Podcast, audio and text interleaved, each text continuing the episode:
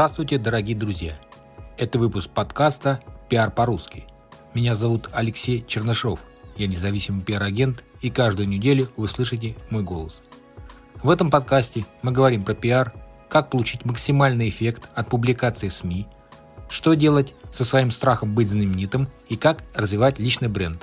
А самое главное, к чему мы с вами идем, это рост ваших доходов через ваше имя.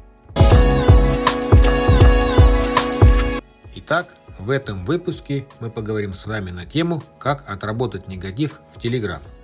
В мире социальных медиа, где пользователи имеют свободу выражения своего мнения, негативные комментарии и отзывы могут быть вызовом для эксперта. Однако эффективное управление и отработка негатива является важной частью стратегии пиара в Telegram. И сейчас мы поговорим о нескольких советах, как правильно справиться с негативом.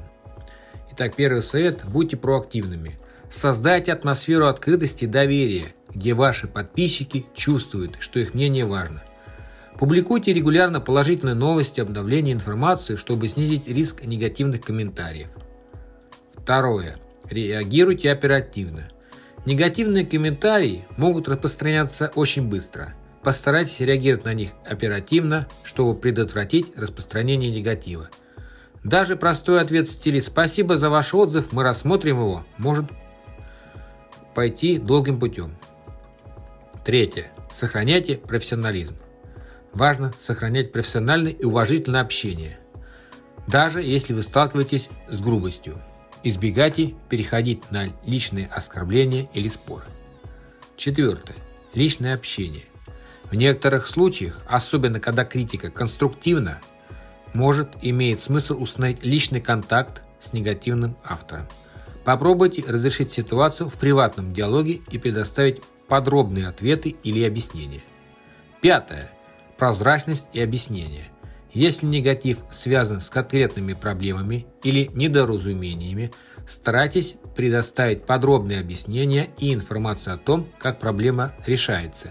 Прозрачность может снизить напряжение. Шестое. Положительные истории. Поднимите настроение, публикуй успехи, позитивные истории и отзывы от довольных клиентов. Это поможет сбалансировать негатив и поддержать позитивный имидж. Седьмое. Мониторинг и анализ. Внимательно отслеживайте комментарии и реакции на ваши публикации. Используйте инструменты аналитики для более глубокого понимания того, что вызывает негатив и как можно улучшить ситуацию. Восьмое. Создайте правила и публичную политику. Разработайте четкие правила и политику в отношении комментариев на вашем канале. Это поможет вам иметь основания для удаления оскорбительных или нецензурных комментариев. Девятое. Обучение персонала.